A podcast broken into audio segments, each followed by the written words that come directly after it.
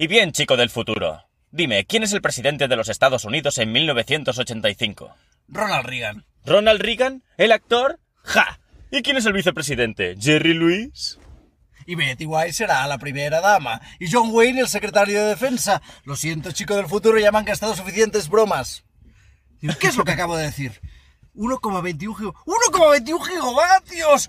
1,21 gigavatios. ¿Qué demonios es un gigavatio? 1,21 gigavatios. No es posible generar esa energía, señor Edison. Pero Doc, solo necesitamos un poco de plutonio. Seguro que en 1985 puedes encontrar plutonio en la farmacia de la esquina. Pero en 1955 es algo poco improbable. Lo siento, Marty, pero creo que estás atrapado aquí. ¿Atrapado? No puedo estar atrapado. Tengo una vida en 1985. Tengo una chica. ¿Es bonita? Oh, Doc, es preciosa. Mira, mira lo que ha escrito. Es... Mira, está loca por mí, mira. Doc, eres mi única esperanza.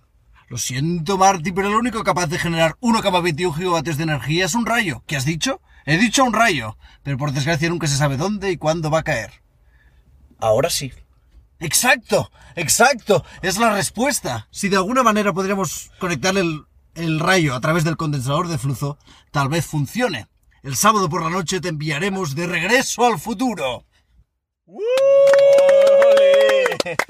Vale, guau, Edu, gracias. Soy Gracias muy- por esto. Soy muy friki de la película, lo siento. A mí me encantaba de adolescente, de niño, de todo. O sea, fue mi, mi, mi infancia esa puta peli. Bueno, esa, esa trilogía.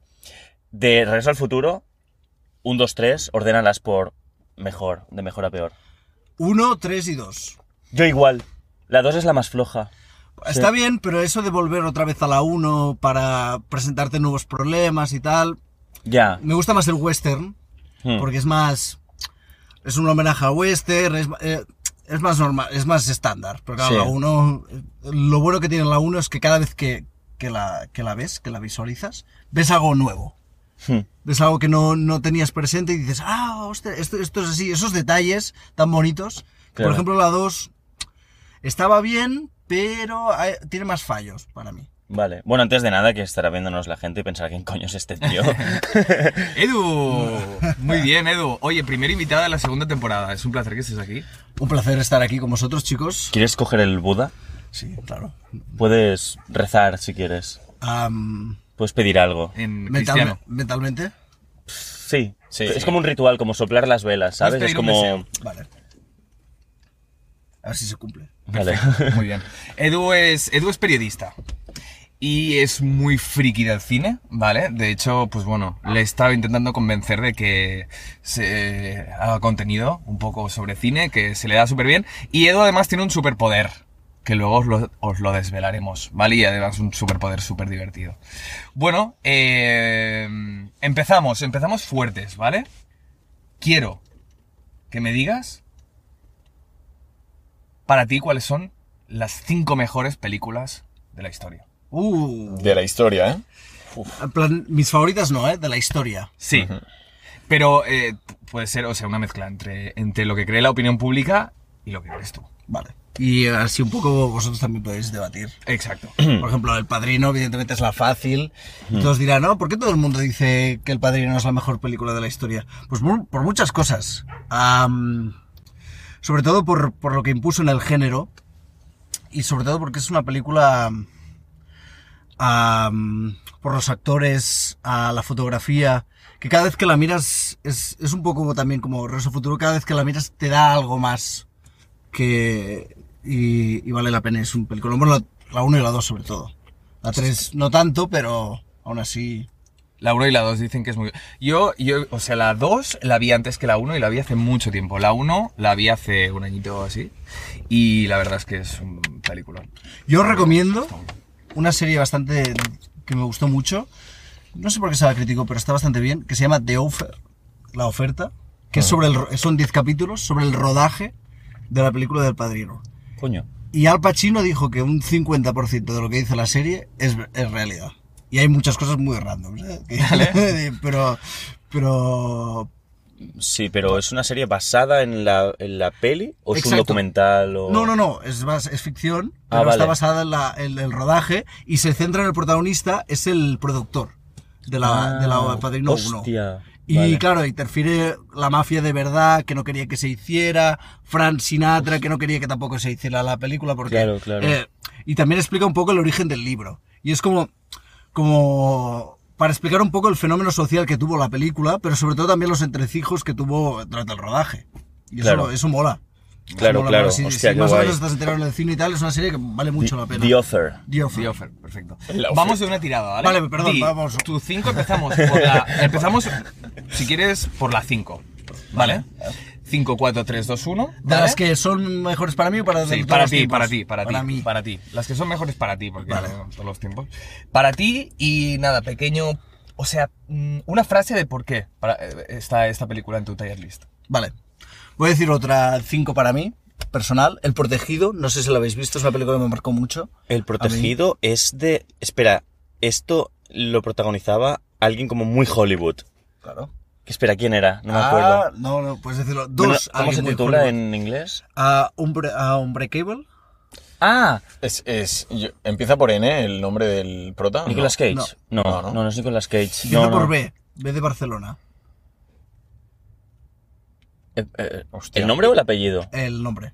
El apellido, bueno, si ya te digo el- por qué letra empieza, ya lo sabes. Hostia. Ah, Bruce Willis. Muy bien. Ah, vale. Hostia, sí. Bruce Willis, Ya tío. sé cuál Lo iba a es, sí. decir, eh, pero digo... Y tiene otro, otro prota, bastante conocido también. Que ya hicieron una peli juntos, que era La Jungla de Cristal 3. Si no es Bruce Willis, tiene que ser... ¿No habéis visto La Jungla de Cristal 3? No. No. No, al- ah, la 3 específicamente. Sí. No. Samuel L. Jackson es el otro. Ah. Samuel, bueno, claro. Vale, vale, vale, vale. Samuel es el puto mejor. ¿No, ¿No lo habéis visto protegido? Me, mira, me quedo con una frase que se llamaba, que es casi como acaba la película, que es Me llamaban Don Cristal. Esa para mí es la frase de la peli. Es, es una peli interesante porque es, es, es muy... ah, es muy Shyamalan, pero es del director. Pero está muy bien porque refleja a la otra cara de los superhéroes, un, un perfil un poco más realista y tal. Y está muy bien la realización. Me encanta cómo, están, cómo está enfocada a los planos de cada escena, a cómo se mueve la cámara. Me parece que es, es, es casi perfecta en ese aspecto. El Vale. aspecto técnico de cámara. Y, y tiene como un giro marca de la casa de él, pero que está muy bien llevado. Mm, Tiene detalles que también me gustan mucho. Sobre todo es eso, es lo que estoy diciendo todo el rato. A mí me gusta mucho revisionar películas y que cada vez me den, me den más. Vale. Eso es lo que me gusta. para Shyamalan tiene bastante mierda, eh, también. Joder, a saco. El bosque saco. me mola, No, pero la última que sacó, esta de miedo... ¿Te llaman a la puerta? Eh, no, de- en la, la de la isla. Ah, la de, no, ese se le fue la olla. Se le fue la putísima olla Mira que, te- tiempo, hay, ¿no? mira que hay cosas que, que estaban bien, pero el tema de, de enfocar... es- Yo creo que este tío tiene un problema de cómo enfocar a las cosas. Es decir, no puedes, eh, por el tema que hay, no puedes enfocar esta la de tiempo en una peli de terror. Porque no, no te encaja, es decir, tiene un problema de no sabe qué género pertenecer. Ya. Es un poco de identidad. Pero para mí esa la de protegido le salió bastante bien en, en conjunto. Pero sí que tiene muchas que no. Por ejemplo, el incidente también. Un rollo. O la de la del Will Smith también un desastre. Tiene muchos altibajos. Sí, Número sí. 4. ¿Con qué vamos? Ah, pues es que claro, se me ocurre tanto. Ya, ya. Es igual, te tienes que decir, bueno. es, eh, Una que me gustó mucho. Yo creo que es más fácil empezar por el 1, ¿eh? Creo. Porque Sí. te- vale, Sí, mira, sí, yo ya me lo vamos creo. por el 1. El padrino es, es tu número 1. Podría Vale. ser, sí. Número 2. El Padrino 2. El Padrino dos, es que el Padrino dos también está muy bien. Pero por ejemplo, hay una también de Hitchcock que me encanta y cada vez que la veo es Vértigo. Es que est- estoy tirando un poco de clásicos y tal, pero son películas No, que realmente me han marcado. Si no lo habéis visto, os la recomiendo, Vértigo. A mí, a mí me gustó la de la de la ventana indiscreta. No, porque la trama está bien y, y son películas que, que valen que valen la pena, pero claro, sobre todo cuesta mucho meterse en, en cine clásico porque hay que ver un poco el contexto. Claro. Pero por ejemplo, de Vértigo está bien porque a- aparte es una película muy de los 50, pero ya estaba adelantada un poco en su tiempo. Es decir, la gente no fue a verla porque no la entendió. Pero es una película que tiene unos giros y unas cosas muy bien. Y es decir, tú te la pones a ver o luego la analizas y dices, ¿cómo te crees esto? Pero está tan bien llevado. Claro. Claro, es el contexto. Por ejemplo, a días de hoy, James Dean no pare- nos parece un actor, pues, ok, guapo, tal. Y, y de hecho, su forma de, de interpretar está muy vista a días de hoy. Pero en su momento, él tenía un acting muy natural para, para, Para la época. para la época. Por eso mientras es muy mientras todos los hombres eran como, ¿cómo estás, querida? Oh, fantásticamente. tampoco le dio tiempo Pues era, él era como, ¿cómo estás? ¿Sabes? Y entonces era como, wow, wow, wow, wow, esto no es nada Era muy, muy natural, ¿no? Claro. Entonces hay que fijarse en el contexto, sí, sin duda. Vamos un poco, eh, divagamos un poco más luego para, Venga, que el tier list salga un poco limpio. Número 3. Después de Vértigo tenemos El Padrino número 1, número 2 Vértigo, número 3 Ah, es que ahora me está costando, ¿eh? Am, Regreso al futuro, tío. Regreso al futuro. Ya 100% está, marcado en tío, mi vida. ya Es decir, está, tío. Todos los diálogos que digo son de Regreso al futuro. todo. Es que incluso te podría decir la 4, te podría decir Borat, que, que- que me sale de la película entera, pero no lo voy a decir por, Ya. por- porque no. Ya, ya, ya. Pero Perfecto. es que al final... Tenemos El Padrino, Vértigo, Regreso al Futuro, número 4 Es que incluso hay... hay es que... Hay Va, dale que caña, dale caña, Es que, tío. ah, ¿Sabes una peli que me gusta mucho y que, y que todo el mundo odia? Zulander, la primera, tío, me, me encanta. No la he visto y la tengo muy pendiente, Es tío. decir, tiene ese, ese, eh, ese humor absurdo que tuve una época bastante freak con esa peli, de que me la veía mucho. Ahora, Vale. ahora hace tiempo que no, ¿eh? Pero uf, ahora me ha venido a la cabeza porque es del rollo, ¿cómo me dices? ¿Cómo pasas de vértigo a esta mierda? ya, es una mierda. ya, es igual, Pero tío. eh, te lo digo de verdad, Terrence Malick, un director prestigioso y tal, dice es Mm. una de sus películas favoritas. Zulander, ¿eh? A mí me pasa lo mismo con Hermanos por Pelotas. Es una peli que me, me descojona. Total. No sé por qué, o sea, tiene algo que... Bueno, a ver, que tienen es dos actorazos. School of Rock también mola School of mucho. Rock. Mola School School of. Rock nadie diría que es una mierda de peli. Es Aunque, que mola mucho, tío. Claro, Está aunque muy- sea comedia y tal, pero Hermanos por Pelotas, o sea, es... Una pregunta, pregunta, pregunta importante que ahora decís de estas dos películas. ¿Estas dos, qué os han marcado más? ¿En español o en versión original? Yo no la he visto Las en versión original, Hermanos Eh, Ah, es que, claro, es que Hermanos por Pelotas es muy jodido porque tiene dobladores cojonudos, Sí. pero quedan muy mal en la peli. Eh, Que es que Santiago Segura y Florentino Ferrer, eh, eh, que quedan fatal. Ya, ya. a mí, a mí, ah, no, perdón, he dicho la, la mierda de Zulander, pero creo que me marcó más Austin Powers 2. Guau, guay, ya tío. ves, tío. Qué peliculón de domingo por la bueno, tarde, tío. Pero O sea, porque es que tú analizas la película, el doblaje Hmm. de Flo que tiene y luego la miras en inglés. Es que no tiene nada que ver, es otra peli. Claro, es, es ¡Es que... mi mojo! ¿No? Y en inglés no sé cómo es, no la he visto en inglés. Yo, a muchas- es que me lo he visto mucho con mi hermano y a veces lo comparo y no tiene nada que ver. Es decir, Claro. hace un tipo de bromas de, de, de él diciendo, ¿baila, señor Powers? Aunque si bailo, llámame Ironside, muñeca, sí. Con silla de ruedas, ¿no? Ah, um, y, y, el, y el inglés no lo dice. Hostia, ¿y qué dice en inglés? No, dice otra cosa. Dice, Ah, coño, vale, en vale. plan, no tiene nada que ver. Es como un momen- hay un momento incómodo en inglés Sí. de que dice algo el, el- el malo, el doctor maligno, y en castellano, en español, se, se escucha, iba yo de peregrino y me cogiste de la mar, súper gratuito, que, que no pinta nada. Ya, ya. Súper improvisado ahí. Sí, ¿eh? sí, sí. Ya, ya. Es, es otra peli. Sí, yo creo que los dobladores ahí se, bah, se lo pasan de puta madre. Claro, total, vamos a 100%, jugar. Total. Bueno, pero no se lo inventa el doblador, ¿no? Hay un guion allí. Sí. Bueno, pero En puedes Austin improvisar, Pa- en ¿eh? Austin Powers 2, te digo de verdad, improvisó mucho. Mm. Hay una de las protagonistas que se dice agente marifelación, agente de la CIA. Mari para los amigos y felación para los muy amigos. Eso es el flow, tío. Eso es bueno, tío. Ya, ya. ¿eh? Hostia, quería preguntarte si en tu top 5 está eh, Monty Python. Bueno, la vida de Brian es muy top, ¿eh? Y Sí, para mí me pero- molan los caballeros, ¿eh? Los caballeros también, claro, claro. No, Sí. no me la he visto tantas veces como la vida de Brian. Ya, la vida de Sí, yo también, la tengo muy mamada, pero la, la de los caballeros de la mesa cuadrada, tío. Te marcó, ¿eh? Es bueno, que, es que tiene un tipo... Claro, es- cuando lo descubres, claro, Sí. es como, ¡wala! ¡Qué guay, sí, ¿no? es la escena esa de. eh, em, Los no. un segundo, tiene que responder tres preguntas para poder pasar por el puente, ¿sabes? O algo así. Algo sí. Puede Eh, ser. ¿Cómo era Eh, la escena? Es buenísima. En plan, eh, sí, de acuerdo. Pregunta número uno. ¿Cuál es su nombre? Sir Lancelot de no sé qué. ¿Qué viene a buscar? El Santo Grial. ¿Cuál es su color favorito? El azul. Bien, puede pasar. Y, y el detrás, ¡It's easy! ¿Sabes? Y entonces va el otro, dice, ¿cuál es su nombre? Sir no sé qué de no sé cuánto. ¿Qué viene a buscar? El Santo Grial. ¿Cuál es la velocidad media de un pájaro no sé qué africano? Y él, no lo sé. Entonces se va volando y el tercero aparece. Eh, ¿Cuál es su nombre? Sir no sé qué, no sé cuánto. Ya nervioso el palo, joder, a ver qué me va a preguntar, ¿sabes? Eh, ¿Qué viene a buscar? El Santo Grial. ¿Cuál es su color favorito? El verde. No, el amarillo. Y ¡bum! sale volando, ¿sabes? Como, es muy bueno, tío. O sea, Hostia, tío. Eso es un humor absurdo, tío, que, Sí. que mola. Que, Buah, que pero, muy sí, pero esa escena, tío, buah, tío, me marcó, me marcó. O sea, Hermanos por pelotas tiene, tiene algo muy guapo, No, no, tío. Hermanos por pelotas. Claro, o que no sea, Se la la premisa es que, o sea, imagínate, ¿vale? O sea, se conoce una pareja de unos 50 años más o menos y ambos tienen hijos que tienen pues 30 y pico, 40, ¿no? En realidad. Eh, pongamos que la pareja tiene unos 60 años y sus hijos tienen 40, entonces. Y viven con ellos. Y viven con ellos. Cada hijo vive con, con su padre y con su madre respectivamente. O sea, la madre tiene un hijo de 40 años que es un... O sea, vive con ella y es un desperdicio Es de un puto persona, vago de o sea, mierda, ¿no? Es un mierdas, ¿vale? y el otro... sí, el Farrell. Y el otro, el padre, tiene un hijo también de 40 y pico que lo mismo. O sea, es un mierda. Se está comiendo chetos todo el día jugando a, a la consola. Y les tienen que espabilen. Total. Total, que se van a vivir juntos. El padre y la madre. Y claro, van a una casa muy bonita. ¿Qué pasa?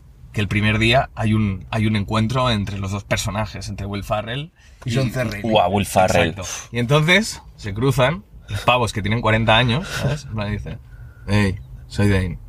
Hey, ¿cómo te llamas? Y el gilipollas uno dice, dragón rojo. Dragón con milenario. Ah, vale. Y empie- empie- o sea, empiezan a decir gilipolleces. Rollo, a ver quién es más entre los dos, que son como niños, ¿sabes? Son como niños. Y tienen constantemente durante la peli encuentro, encuentros que, claro, tú ves a, a dos personajes de cuarenta y pico años Mm. haciendo idioteces, que flipas. A mí cuando enseñan el videoclip eh, de- con el barco del padre, digo, esto te, te va a gustar, papá. Barcos y putas, ¿no? y es en su barco, digo, es mi barco. Y se pone las gafas de, digo, ¿quién está conduciendo? Y, se O sea, llega un momento de la peli que se hacen muy amigos, ¿vale? O sea, claro, se están discutiendo, haciendo gilipollas, pero un momento se hacen muy amigos. Porque tienen muchas más cosas en común de... Claro, exacto. Muy son iguales, ¿sabes? Total, que un día deciden grabar un videoclip y le pillan el barco al padre y empiezan a hacer, pues, un- hacer una canción que se llama Barcos y Putas, ¿vale? Plan, Haciendo como rap, Barcos y Putas, Barcos y Putas. Lo podéis ver porque es buenísima la canción, ¿vale? Las frases como, pescas ladillas y no las ves. tío, random. Que vas a saber que seguro que es el contador. Y, y Te entonces, lo juro, ahí esta frase eh, me, me marcó. Bueno, en el mismo videoclip creo que se revienta el barco, o sea, pasa algo en el barco, Sí, ¿no? sí, y el padre ahí casi Ah, le da un infarto. Sí, sí, sí, sí. Y cuando se pelean al principio, porque tienen rencillas, se pelean y dice, vale, pues te voy a, po- a poner. Uno tiene una batería, le dice, te voy a poner los cojones en la batería. Se saca los huevos, le pone la batería, el- se empiezan a pelear. porque- claro, porque llega, o sea, el hermano llega a casa y se encuentra a- al otro, así, y, y se está haciendo una paja, ¿vale? El pavo se está haciendo una paja como un adolescente, ¿vale? Entonces llega y se está en el sofá y le dice, oye, ¿por, por qué estás sudado? Y dice, porque está viendo CSI. Dice, te has hecho una paja, ¿no? Dice, no. ¿Cómo que no te has hecho una paja? Entonces, empieza una discusión. ¿Te has hecho una paja en mi casa? No sé qué, ¿te has hecho una paja en mi casa? Y pues te voy a poner los cojones en la batería. Entonces se va a su batería, pone los cojones. El otro se pica, en plan súper super crío. Le empieza a dar hostias, se empieza a repartir. Hostia puta, tío. Total, que acaban los dos peleados. Pero después de esa pelea se hacen amigos. Es cuando. Es cuando le entierran en el jardín. Que el rollo, ¿qué estás haciendo? Sí, sí. Digo, Calla, vas a despertar a los vecinos. anda". Sí, sí. Ah, claro, porque le, le pega con. O sea, la pelea se va de madre y el tío se empiezan a hostiar con, con la pala de jardín y el otro le hostia con otra cosa. Total, que se da un golpe y. Bueno, y uno de ellos me parece que cae como inconsciente y el otro ya lo está enterrando. Bueno, o sea.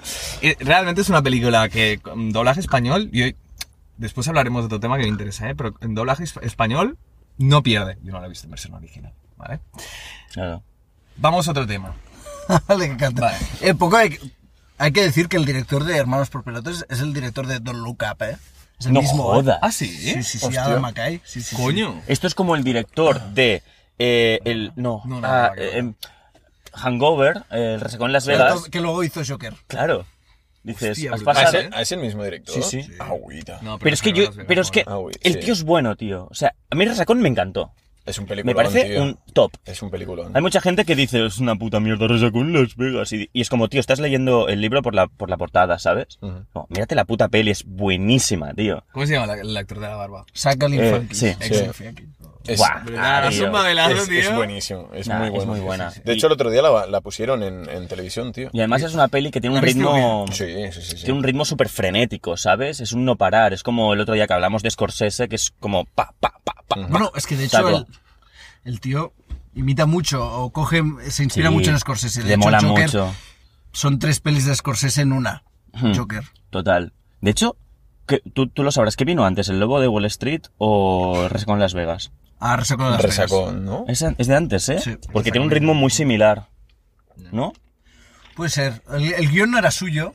El de de Las Vegas Ah. no era de, de- de dos amigos y tal. Hostia. Ah, pero luego la 2 sí que el guion lo hizo él, pero la segunda es, es- es- es lo mismo. Es decir, es, la, Sí, es el mismo esquema. Perdió mucho. Sí, pero en otros... En otro, en otro escenario. Que se pero, es, va... pero es exactamente el mismo esquema. ¿Dónde era? En. Tailandia, ¿no? Sí, sí, es verdad. Vale, te, te quería preguntar. hmm, ¿Tú crees que hay personas cinéfilas, a personas que les gusta el cine, que vean la- las películas dobladas? Es decir, llega un momento en tu vida, creo que a medida que vas viendo cine, que vas viendo doblado a doblado, pero te va faltando algo. Te va faltando algo porque estás perdiendo la esencia. Y llega un momento que dices, mira, voy a ver las películas en versión original, ¿no? Una vez las ves en versión original, ya no hay vuelta atrás. Me da la sensación, ¿eh? Porque te das cuenta de la forma en la que habla el actor. No hay, un- Total. no hay un doblaje detrás. eh, eh, porque el doblaje al final tienes la boca que está diciendo algo y el doblador que intenta imitar lo máximo posible eh, el movimiento de la boca pero y el, y el guion, ¿no? Pero al final estás perdiendo mucha esencia. Estás perdiendo cómo habla, cómo respira, cómo expresa, ¿no? Entonces, yo creo que hay una relación muy fuerte entre la gente que sabe de cine y la gente que ve versión original. Creo que es un pack. Es un pack, no, totalmente de acuerdo. Pero lo bueno que te queda es, es que siempre para tipos de películas puedes comparar como, como, hemos hecho- como hemos hecho ahora. Por eh, decir, mira, pues esta a lo mejor por el doblaje, pues me hace gracia y prefiero... Y porque te has criado también viendo esa El película. doblaje También, también, claro. Claro, pues cuando son películas de tu infancia y son, por ejemplo, de género de comedia o más que no son tan serias o, o sabes que no son tan buenas, pues puedes jugar a eso. Y claro, y a mí me ha pasado de, de ahora ver en versión original por eso, por, por, por, por ver lo del actor. Pero claro, a veces también pasa que es la, es la comodidad, porque Hitchcock decía que a lo mejor perdías un 35, un 40% viendo la doblada, pero a lo mejor con subtítulos, sin entender, perdías un 60. Entonces, claro, am, es ahí como... Claro, eh, sí. es- Balanza, ¿no? Exacto. que- que- ya, ya, Pero, ya, pero ya. veo, por ejemplo, a mí me pasa, yo prefiero ahora ver películas, cuando veo una nueva, prefiero verla en, en versión original. Sobre todo también por cuando hay cosas de, de dialectos, de decir, am, frases o, o- o chistes que se pierden. Hmm. ah, por culpa que- del. eh, sí. Supongo que el, el- No la he visto, ¿eh? Pero la de Blue Beetle, no sé si sabéis Blue cuál es. Beetle. Buah, malísimo, perdón, ¿eh? No la he visto, no la he visto. Malísima, o sea, ¿De es de las quién? ¿De pelis quién? que he dicho, mira, voy a ver algo de DC, así, a ver, tiene, bueno, el, el tráiler hacía buena pinta. Es una de DC, pero que de un personaje, pero está ambientado en el. Un- Escarabajo azul. Sí, Pero- está- es un superhéroe eso. Es un superhéroe, sí, de cómics. Es que claro, hay cómics para dar y. Ya, pero- Es una runa, un escarabajo, que se abre así. Y te vuelve superhéroe. Un poco Transformers, ¿no? El rollo. Bueno, más Ant-Man. Vas tirando a Vale, Ant-Man. vale, vale. Exacto. Vas tirando a Ant-Man eh, por el tipo de traje y todo se parece más. Ya. Pero está ambientado en el mundo latino de, de Estados Unidos, que, que es, que es Sí, un público hay- amplio. hay. Pero ¿qué pasa en esta peli? Que yo lo que he leído, yo no la he visto, pero hay mucho, ah, muchas referencias de Spanglish en versión original. Claro. Y claro, y supongo que doblado se debe perder Todo. seguro. Todo. Un montón, un Sí. montón. A mí me pasó con Peaky Blinders. Yo la empecé doblada en la universidad en 2013-2012. Eh, los momentos que, tío, me rayaba de estudiar, me la ponía en la, en la biblioteca. Y empecé eh, doblada, pero dije, creo que es que me estoy perdiendo algo. La puse en versión original. Flipé, tío. Porque el, el acento, tío, de Sí, no tiene nada. era, era, pero... Da- daba la- o sea, da- el es como que el acento da, da la atmósfera Claro, ya, ¿no? No es que daba la atmósfera al acento, tío. Claro. O sea, y en ese momento me di cuenta de que ver las películas eh, en versión original era, pero, o sea, maximizar la experiencia de, de la película un montón. Aunque a veces es verdad que había el tema de, hostia, tengo que ir rápido. Pero bueno, tu ojo se acostumbra, ¿no? Sí, Sí, ¿Tú que tenías dudas? Sí, no, tú- de, tú de muchas hecho lo- lo he probado en alguna peli y es verdad, ¿eh? Y aparte está bien porque realmente te adentras bien en la película, ¿sabes? Porque los diálogos, cómo, pues eso, cómo actúa el, el actor o la actriz en este caso, ¿no?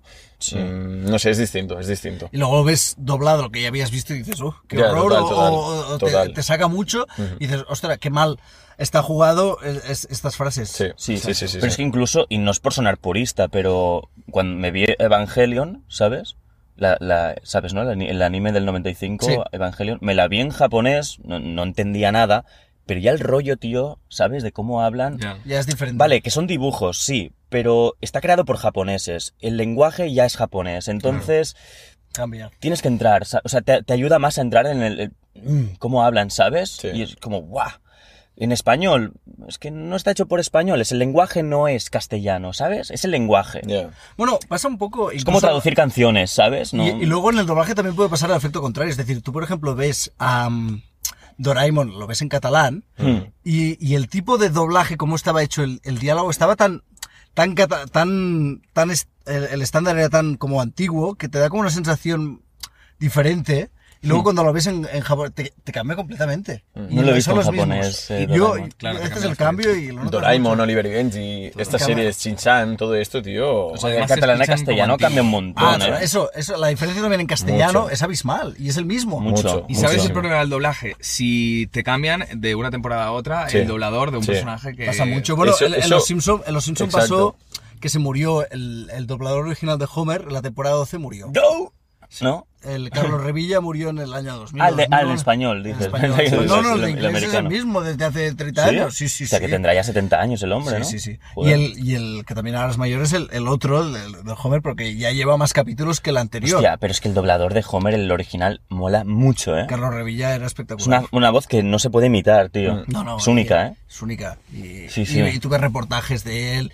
Claro, y él dobló también el, el, el coche fantástico. Bueno, era un, un gran doblador. Ten- Tendrían que, que pillar una inteligencia artificial y que recreara la voz de Constantino Romero o algo así, Total. ¿sabes? Buah, es que Constantino Romero esa voz. Y aparte, aún, ¿sabes qué me pasó con los Simpson? Hay una broma ah, que luego lo, ah, me- lo puse en, en inglés y claro, lo entendí. Hay un momento en los Simpson que, que él está viendo el, el- el globo terráqueo y en castellano dice, ah, este país debe ser guay, Uruguay, ja, ja, ja. ¿Sabes cómo es en inglés, en la versión original? ¿Cómo es? Dice, look at this country, you are gay. You are gay. Hostia. Claro, no lo pillas. Bueno, Ya, ya. ¿Cómo lo traduces? Claro, claro. Es complicado. Es muy difícil, es muy difícil. O incluso, eh, yo qué sé, es, es lo que decías. mm, yo estuve viendo una serie que se llama Community, no sé si te suena. Sí, sí, sí. Y claro, el primer capítulo hacían, hacían una, hacen clases como de español. Y claro, ¿cómo haces las bromas desde un inglés que hace, ¿sabes? Si está en español, no tiene puta gracia, ¿sabes? Claro. Claro, es como, ¿cómo salvas este chiste, tío? Mm. Y yo no sé cómo coño se las ingenian, pero intentan, o sea, consiguen salvarlo un poco, ¿eh? Bueno, y por ejemplo, ah, perdón, dando ejemplos, ¿eh? En Toy Story 3 está bien jugado porque, claro, hay un momento que eh, el, el, el, el Buzz, el, el Buzz Lightyear, le da como un cor- cortocircuito y se pone a hablar en, en español. Claro, en versión original habla español normal. el, el castellano que hablo yo ahora, por Sí. ejemplo. Pero en la versión en castellano juega muy bien porque pone la cigala de doblador hablando en... en- Em, Sí, Bueno, como, como- como gitano, ¿no? Como, Sí, pero más como del, del rollo señorita. De- como ma- andaluz más, bien, ¿no? Más andaluz. No me sí. acuerdo ahora. Sí. Pensaba que era mexicano, de hecho, que lo No, ponían en más- mexicano. Exacto, más, más andaluz, más, pero claro, y aquí nos... Ah. Y está muy bien es- eh, eh, esto, porque claro, aquí nos hace gracia, y supongo que allí también, Mm, pero de otra manera. Claro, porque es un contraste. El, el acento de, dobla- de doblaje, que es, que es como, soy Buzz Lightyear. Exacto. Ah, Oye, chiquilla. ¿Sabes? Exacto, Claro. Y, y boom, sí, sí, contraste, sí, ¿sabes? y jugaron aquí y Claro. creo que estaba muy bien para, para los dos. Te sale un poco voz de gato con botas, tío. Pero, pero es que a- Claro. hablaba así, es que habla- hablaba así, Señorita, sí, sí, señorita. señoritas. Que claro, claro. Antonio Banderas, sí, sí, sí. Sí, sí, total. banderas. ¿Es Rey que está en tu top? Vamos, Rec 1 y Rec... Es que A ver, pero es que entonces, ¿Quiere- yo creo que esto lo tendríamos que haber... Bueno, calla Alex, coño, no, tío. no, pero- no, no, digo que el top le tendríamos que haber avisado antes porque... Ya, pero tío, programa- ya hemos divagado, hemos divagado. No, no, pero por ejemplo, si quieres que te haga. Yo, yo te puedo hacer diálogos de ¿eh? también. ¿eh? ¿Sí? El, de, el de las capas, creo que me lo sé bastante. ¿eh? ¿Sí? ¿Cuál es el de las capas? El de. Sí, que se están hablando de y Asno en la primera. Dicen, para que lo sepas, un ogro es más, es más complejo de lo que la gente cree. Salta el Asno y dice, pon un ejemplo. Un ejemplo, muy bien. Un ogro es como una cebolla. Apesta. No. ¿Te hacen llorar? No. Ah, que si los pones al sol les, les salen pelitos blancos. No, las capas. Los ogros tenemos capas, las cebollas tienen capas, ¿lo entiendes? Pero yo no, no entendí es- esa, esa escena. ¿Qué significa capas? Es una Tío, metáfora. por- por- Es una metáfora, porque- Claro, un caparazón, tío, gigante, ¿sabes? Claro, es un ogro, pero tiene su corazoncito, tío. La fiera. Ya, la puta fiera, tú. Es así, coño. Por eso, es que a nosotros nos pasó algo muy random un domingo que quedamos los tres para hacer vermuts, ¿no? Y bueno, Alex se fue a media tarde porque había quedado y tal, y Marcos y yo seguimos alargando la, la, la quedada de vermuts. No, no, es que, es que empezamos a las 12 del y mediodía. acabamos a las 3 de la mañana un domingo. Sí, sí. Entonces... Fue el real domingo se sale. Sí, sí, O sea, total. Entonces acabamos Marcos y yo viendo Rec y diciendo todo el rato durante, mi- bueno, mientras veíamos la peli, diciendo, vale, Rec es la fiera, Marcos es el asno y el, y el caballero, El, el, príncipe. el príncipe es Alex. A saco, a saco, tío. Cabezón, ¿no? Sí, sí, sí, a saco. A saco, tío. Estuvimos toda la peli diciéndolo, pero es que era real y a, me- a medida que lo decíamos nos reíamos más porque nos dábamos cuenta que era así, ¿sabes? Ya, ya. Y, no, pero muy bien, tío. Y la escena esa es muy buena, tío. Sí, sí, sí. Muy buena, tío. Vale, yo también quería hacerte una pregunta. Eh, tema valoración de películas, ¿vale? La mayoría de gente, antes de ver una película, o mucha gente, se pasa por plataformas de reseñas, ¿vale? En mi caso es Film Affinity, Bueno. ¿vale? IMBD también, Rotten Tomato, pero sobre todo Film Affinity. Claro. En Film Affinity pasa una cosa, que la gente es muy exigente, ¿vale? Para mí, yo ver un 7 en Film Affinity es, Es- una buena película. Claro. Pero yo en mi vida personal, cuando acabo una peli y le pongo un 7, es como que notable bajo. ¿Sabes? Si, si lo miras de esta forma. Yo, a mí sí me gusta mucho una peli y le pongo un 9, ¿sabes? Un 7 para mí es como me lo he pasado bien, Pero le falta, ¿no? técnicamente es buena, pero le falta, ¿sabes? Pero en Film Affinity un 7, hostia, está muy bien. ¿Por qué A estos ver- son tan exigentes? No, yo creo que habría que concienciar un poco, porque claro, son 100.000 votos, o no sé cuántos votos, depende de la película. Y claro, y es como una norma de decir, vale, si tiene más de un, si si tiene un 7 es que es buena. Es como ese punto, pero a lo mejor tiene un 8 y a lo mejor no es de un 8, es de un 10, o... Es un poco el, desajuste. Y si tiene más de un 6 o 6 y medio es que está muy bien. O a lo mejor no, tiene un 5,4 y... Y no, y, para ti es mejor. Esa es un poco la nota que, vas diciendo tú. Por ejemplo, yo me he encontrado películas que tiene un, un seis y medio y para mí es un 5. Eso es un poco Ya. relativo a la opinión de la gente y es, y es complicado. Pero suelen ser bastante nazis, ¿no? La peña Ahí de... en Film Affinity, sobre todo, yo me leo comentarios que, de películas que le ponen un 1 y son súper exigentes de decir, ah, es que es un despropósito, no entiendo las críticas verdes, positivas. Eh, Ya, ya. Es, es que es eso, yo creo que es, es un poco que la gente ahí puede aprovechar y Claro. dar su opinión y son muy exigentes Sí. eh, a la manera de la trama, de cómo enfocar, que no se ajuste a la realidad. Es un- bueno, a ver, supongo que aquí entraría el debate de, bueno, ¿qué buscas tú en la película, no? Bueno, es para preguntarle, vale, ¿qué película te gusta? Qué, exacto, ¿qué, qué- qué buscabas o co- con las expectativas? Yo creo que juega mucho el tema de las expectativas, cómo Mm. Claro. vas. Y, y claro, y es un factor clave, porque tú, por ejemplo, ves un 1 en una de Film Affinity, pero es crítica de usuario, ¿eh? estoy hablando, Mm. y ves un 1 de alguien y piensas, oh, esto será un desastre, y la ves y, y dices, jolines, ah, eh, para mí es un 6, un 7 está bien. Pero esto es Claro. como las reseñas en Google de cuando buscas, yo que sé, pues sitios para cenar o tal, ¿no? La, mucho. la peña que hace reseñas de una estrella. eh, una estrella porque mm, no me trajeron cubiertos. Sí, una ya, estrella, como, tío. una estrella. Sí, sí. Sí. Eh, del primer plato al segundo han pasado cinco minutos.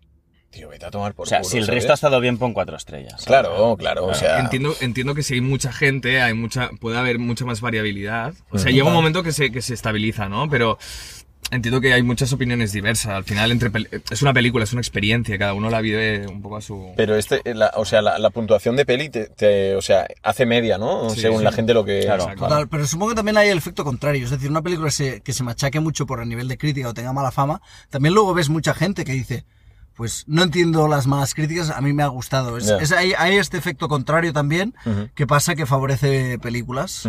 Hmm. Porque está esta dualidad entre, entre la. mm, digamos, la predisposición, no, no me sale la palabra, digamos, a las expectativas que tú te creas una peli y la experiencia que tienes. Esto es muy importante no generarte ningún tipo de No, claro. Incluso tirar por lo bajo en cualquier peli que veas, tío. Claro, supongo que también eso es, por eso la gente pone unos o pone tres, no es lo que me esperaba y... Claro.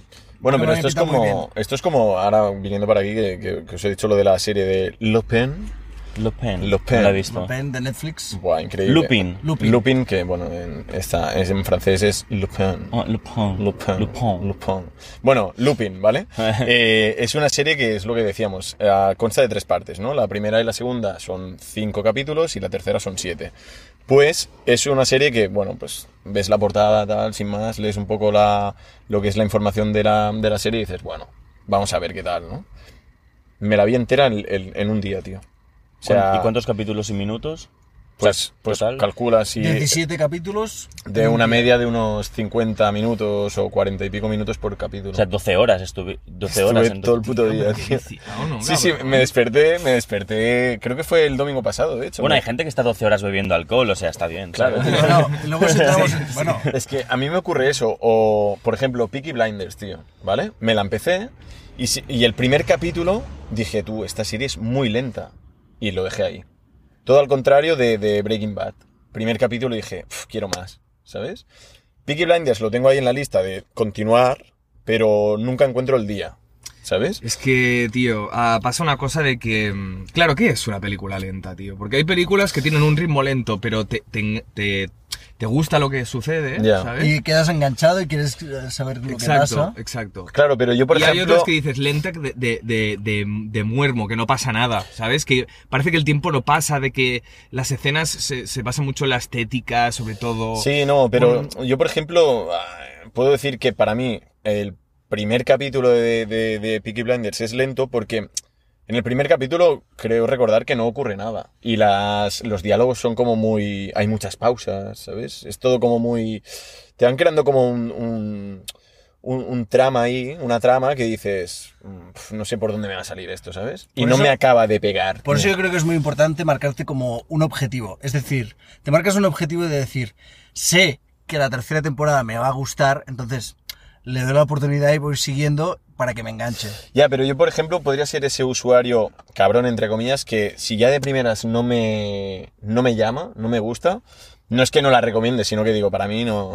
Pero es que pasa mucho, ¿Sabes? en muchos casos, que hay series que las primeras temporadas no funcionan. Exacto, luego sí, es verdad sube. eso. Es el caso, ah, por excelencia, de Office, la versión americana. ¿Mm? Ah, ¿Qué le pasa buena. de Office a la versión americana? La primera temporada, claro, es un remake de la inglesa. Y entonces la primera temporada hacen seis capítulos y, y la, y- y la imitan como es a la inglesa. As- el tipo de humor, y es un humor como muy am, de vergüenza ajena, que, que- que estás como incómodo. Sí, sí, sí. Y en cambio, y claro, las audiencias fueron muy flojas. Y, y estuvieron a punto de cancelarla, pero como tuvo éxito la película de Steve Carell, que era Virgen a los 40, pues dijeron, bueno, vamos a dar una oportunidad, pero vamos a cambiar todo. Y lo cambiaron todo, cambiaron el formato, pasaron a temporadas de 20 capítulos Y lo petó. y, y cambiaron sobre todo el humor. Es decir, un humor más am, que te sintieras que pensarás, ah, bueno, eh, que es buen tío al final, ¿sabes? Que, que- te identificas y es un tipo Sí, de humor sí. tonto, pero no el humor que era la inglesa de, de- de decir, de hacer daño. De gags Porque- lentos. No, y gags lentos, pero de humor que dices, oh. Ya, ya, ya, ya. Es desagradable gente, de y mucha cojones. gente que le pasa, que dice, he visto la primera temporada de Office y no me ha dicho nada, pues por eso. Y yo le digo a todos, mírate el primer capítulo de la primera y luego pasa al primero de la segunda. Ya está. Porque, porque Sí, da un sí, cambio sí. muy A, mí- a mí me hace mucha gracia. eh. O sea, además, eh, teniendo en cuenta el contexto actual de cómo está todo, así como políticamente correcto, Sí. esto, o sea, O sea, The Office. se rompe. ex- Sí, sí, sí. Bueno, sí, sí. Ya, es que ya lo rompía en esa época que aún se podían decir ot- otras cosas, pero él las decía y le decían, no puedes decir esto y tal, pero ¿por qué? Es humor, ¿no? Ya, ya, ya, ya, ya. Ya. Muy bueno. Pero, tío, es incancelable The Office, ¿eh? Mira que son bestias, ¿eh? Total. Hombre, O sea, tío, está todo sí, muy bien son súper machistas, súper sí. racistas, pero lo hacen de una forma que dices, es que tampoco te estás metiendo con ellos, ¿sabes? No sé cómo coño lo hacen, tío. Hombre, Bueno, porque- que es humor. Porque, claro, ¿no? porque, Sí, sí, no, sí. porque te identificas, es decir, le- muestran el lado humano Sí. de, de decir, no hay mala fe. en- Claro. eh, porque al final, realmente, la polémica es cuando hay, cuando hay un, un punto de, de hacer daño. Y si tú realmente no buscas hacer daño o ofender, lo haces simplemente para divertir, al final la gente lo comprende. Dice, vale, am, Ya. es, es un poco eso. Si Mm. no intentas hacer daño. Luego también Claro. hay el tema ah, que está pasando, que la gente se ofende por todo. Pero Mm. claro, te tienes que ofenderte por si, si hay algo de maldad. Pero Claro. no hay. Si no hay maldad, Claro. Claro. humor. Por ejemplo, ¿tú crees en Padre Familia y Maldad? Bueno, hay A ve- a escenas, veces ¿no? sí, ¿eh? Hay escenas que dices, cuidado. A veces sí, pero claro, la gente ya, ya, ya lo asocia en que estos siempre se van a pasar y, y- y ya está. Es, es- es el tipo de, de humor, es el target, es decir, ya, es- ya son así. Es otra, es otra liga, padre familia, liga. tío. Sí, sí, sí. Ya, el tema de Woody Allen, explícalo, explícalo de lo de, Bule- lo de Woody Allen. Ostras, Woody Allen. am, bueno, Woody Allen es un director, ah, claro, bastante... que ha hecho muchas películas, que ha hecho como 50 películas. Y claro, luego está su figura, que es bastante polémica. Porque claro, hay el tema ah, de fuera, que es, es bastante extraño. Porque no sé si tú conoces la historia, Marcos. Lo de la hija adoptiva. Claro, ¿qué pasó? Ah. Él, él, él, él se bueno, estuvo saliendo con una actriz que salía en, en sus películas, que era Mia Farrow. Que Exacto, se- sí, sí, sí. Y claro, Mia Farrow tenía una hija adoptiva con su anterior pareja. ah, y, y, y claro, y... Que era Sinatra. No sé si adoptó con Sinatra, es Ah, que, no, vale, es que vale. no me acuerdo exactamente porque sé que Mia Farrow estuvo con bastante gente y bueno, estuvo saliendo bastante con, con, con Woody Allen. ¿Y qué pasó? Que, que mientras estaban juntos, Woody Allen, su amante, era la hija adoptiva. Eso es fuerte. Y claro, y en, y en esa época pues causó bastante revuelo. Claro, luego- pero. Sí, perdona, era la hija adoptiva no de él, sino de, de. de ella, de pero claro, ella, claro. de ello, de ella, pero, eh, pero claro, en esa época estaban juntos, también un poco era de padre o padrastro. Ah, vale, como que la, la conocía cuando tenía cuatro años, ¿no? La niña. No sé exactamente el tema de edades, pero a lo mejor tenía 11. Ya, ya. A ver, y a la que, sea, a la que es cumplió 18 dijo, bueno. Es que es duro, ¿eh? Claro, claro.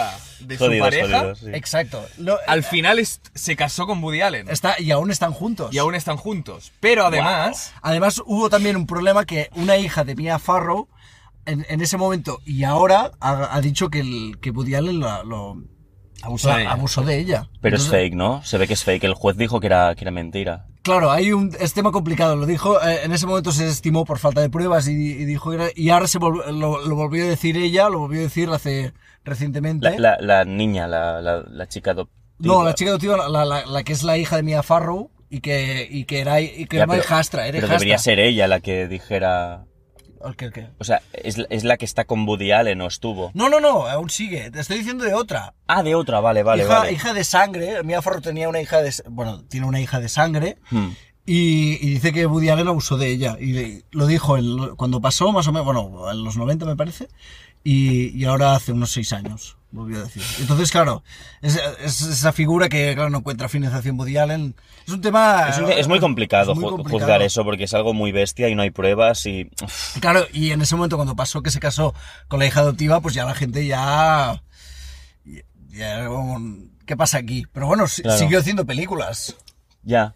Y De en- hecho. y en Los Simpson Y en Los Simpson, claro, ¿qué pasó? En un capítulo que se van a, se van a, a- a Japón, encuentran a Woody Allen. a- eso no, Hmm. Ah, es no sé- verdad, no es Woody sí Allen. Y está rodando el anuncio. Y está rodando el anuncio, acaba el anuncio y dice, "Oh, ¿qué he hecho yo para merecer esto? Y salta y dice, ah, sí, es verdad. Ay, claro, tú cuando eres pequeño no lo entiendes. Claro, Claro, un segundo, pequeño technical issue. Sí, sí. Lo resolvemos rápido. Está bien, ¿no? Ya. Fiera. Sí, lo que pasa es que estaba cayéndose un Vale. pelín de nada. Em, Vale, vamos a hacer un, un pequeño juego para que Edu elija, Vale. ¿vale? Yo te voy a decir dos pelis, Vale. siempre parecidas, ¿vale? Y tú me vas a decir cuál es mejor para ti. Vale, me parece Vale. perfecto. Voy, ¿vale? Vamos con películas de miedo, Muy bien. ¿vale? Viernes 13 Vale. o Pesadilla en el Street. Pesadilla en Elm Street. Perfecto. Freddy Krueger. Saw, ¿Vale? vamos con la primera si quieres, o Zodiac, Oh, Zodiac. ¿vale? Aunque tengo que decir, Saw la primera es brutal, pero Zodiac la verdad es que es un película. El Resplandor ¿Vale? o Psicosis. Uh, muy difícil esta, ¿eh? El resplandor. El Resplandor. Perfecto. La Matanza de Texas, ¿Vale? para mí es mi peli favorita de miedo. O Las Colinas Tienen Ojos. Vale, ¿de qué estamos hablando? ¿De las originales de las dos? Originales, ¿eh? De las... Del, vale. La matanza de Texas. Perfecto. Hereditary ¿Vale? o Midsommar. Hereditary. Te la compro. El Exorcista ¿Vale? o The Ring. El exorcista. ¿Qué de ring hablamos? ¿De la americana o de la De japonesa? la japonesa. Am, exorcista. Aunque la americana. Para mí, es, para mí es mejor, ¿eh? Que la americana que la japonesa para mí, ¿eh? Scream ¿Mm? o Chucky. Scream. Uno. 100%. ¿Sí? Sí. Mola, ¿eh? El, el tema del, del- igual del muñeco diabólico. ¿Rec? ¿La española? Sí. ¿O Resident Evil? La, la peli, la 1. Rec. Hostia, brutal, ¿eh? Rec. Rec. Brutal, ¿eh? vull dir, Vale. Te voy a decir dos películas de miedo. Para mí, las dos mejores películas de miedo de- del último año. No sé si las has visto, ¿vale? Vale. Black Phone ¿Vale? o Talk to Me. Uf. ¿La has visto? Sí, las he visto las dos. Y te voy a decir, personalmente, son dos buenas películas, pero Talk to Me. Me Talk quedo. to Me, ¿eh? Hostia, muy buena Talk to Me, ¿eh? Sí, me quedo yo, eh, personal. Las dos están muy bien y tienen sus diferencias. Pero hasta- me quedo con, con Háblame. Recomendadísima. The Black Phone y, y Talk to Me, dos peliculones de miedo Sí. de- del, del último año. Es que no puedo con las pelis de miedo. Cojincito aquí. Ya, ya, ya, ya. No puedo. O sea... Eh, sufro, Y sufro. Talk, Talk to Me Estás tiene una tenso cosa de que es rato. muy bajo presupuesto. No lo paso Se bien, hizo tío. con muy pocos millones, no Ah. sé si fueron dos o tres. Es que ¿Puede no ser disfruta. seis? Bueno, muy. No, yo creo que a lo mejor que... Estamos que dos a dos. Mejor película española de todos los tiempos. Yo lo tengo claro y es eh, de 2023. ¿Cómo? ¿De este O año? 2022. 2022. As- Ah. Asbestas. Sabía que le ibas a decir esta. La mejor película española que yo he visto, para mí, es Asbestas 2022. Para mí, quiero que me digas la tuya. No lo sé, a ver. Si a tú veces eres- a mí me gustó mucho, pero por ejemplo también... Di- di- di- Dilo claro, Torrente, tío. Torre. Es que sabía que lo dirías, tío. Torrente, Es que lo Torrente sabía. Misión en Marbella. La dos, ¿no? Uf, Ya, eh, tiene algo, eh. Tiene algo. Espectacular. Sí, sí. El homenaje inicial de Jesús Gil es increíble. es verdad. Pero bueno. Bueno, va, seguimos, No, seguimos. no, dentro de la línea, eh, yo cuando vi... A mí Asbestas me encantó, me parece muy buena película, pero cuando vi otra, pare- otra del mismo director, tuve una sensación mejor que, que con Asbestas, que para mí... El Reino. No, que Dios nos perdone, de Hostia. 2016. Me gustó, me, me gusta más que, que Asbestas, para mí es mejor, para, pero... pero Que Dios nos perdone, sí Que pero- está Antonio pero- de la Torre y, y a Roberto Vale. Álamo. Roberto Álamo. Pero entiendo bien, de que mejor, pero a la sensación que tuve en el cine cuando vi que Dios nos perdone, no me la, me encantó. Hmm. Fue muy buena. Pero sí que hay pelis españolas pues, de algo que están muy bien. Ah, no sé, El espíritu de la colmena me gusta mucho. am, el verdugo. am, Tesis, está guay. ¿no? Tesis está chula. Hable con ella am, de Almodóvar me encanta. Es muy dura, te deja el corazón roto. Hay muy buenas de Almodóvar que están muy bien. La de, la de Dolor y Gloria también me gustó. Amenábar está, está ahí, Sorogoyen. Dolor y también, Gloria está- la para mí, para, tú. para mí Sorogoyen es, Es top. es mucho mejor que, que Amenábar. Déjame. Se ha hecho mucho thriller español bastante potente. Sí. La Isla Mínima, por ejemplo, es una película que a mí me gustó mucho. Y Tarde para la ira también está Tarde muy, para la ira. Está muy bien. Ah, Antonio de el, la Torre ahí, eh, haciendo un montón de... El, el Reino. el reino. El hombre, el reino me pasó que me gusta más la primera parte que no la segunda. Es decir, la primera hora me gusta mucho más que luego la caída. Pero, pero está bien. Está bien, está bien. La que también me gustó mucho es ah, El hombre de las mil caras. No sé si la habéis visto del caso Roldán. Sí, la vi cuando se estrenó. Está bien. ¿Cómo, cómo se llamaba aquella española? Eh, ¿El, el hueco? Hostia, El ¿cómo hoyo. El hoyo. Oh, el hoyo, hoyo. buenísima el hoyo, ¿eh? Es un peliculón Sí, también, sí, ¿eh? brutal, Porque ¿eh? te deja, El con, te deja intrigado hasta el final, ¿eh? Que dices, no me jodas, tío. El hoyo, el hoyo. Bueno, tiene un mensaje bastante... Sí. Y está dividido como en tres partes, como obra teatro. Sí. Es decir, el Sí, juego sí, muy sí, teatral, total. los argumentos están muy bien. Es decir, Pero- es más pero- irregular, pero aún así dices... Hombre, me ha dado por pensar y tiene momentos bastante crudos. Sí. Y es un buen reflejo de la, de la sociedad y es con lo que te quedas en la Ah, película. Hay, hay momentos muy incómodos, de hecho, ¿eh? El hay momentos que dices, ah, está güey, en mi top 3 de películas españolas favoritas. Es un peliculón. O sea, el hoyo, de hecho, peli. es, bueno, es eh, un, un tipo se despierta en una, en una cárcel eh, Vertical. Que, que es un formato vertical Ujú. y que va desde el piso 1 hasta Ahí. abajo, abajo, abajo, no sé si hay 300 pisos. No recuerdo, así. pero una barbaridad. Y hay sí. una plataforma que pasa una vez al día, empezando por el piso número 1 llena de comida. Ujú. Y a medida que va bajando, se para en cada plataforma durante un minuto, me parece que es, y tú puedes comer lo que quieras.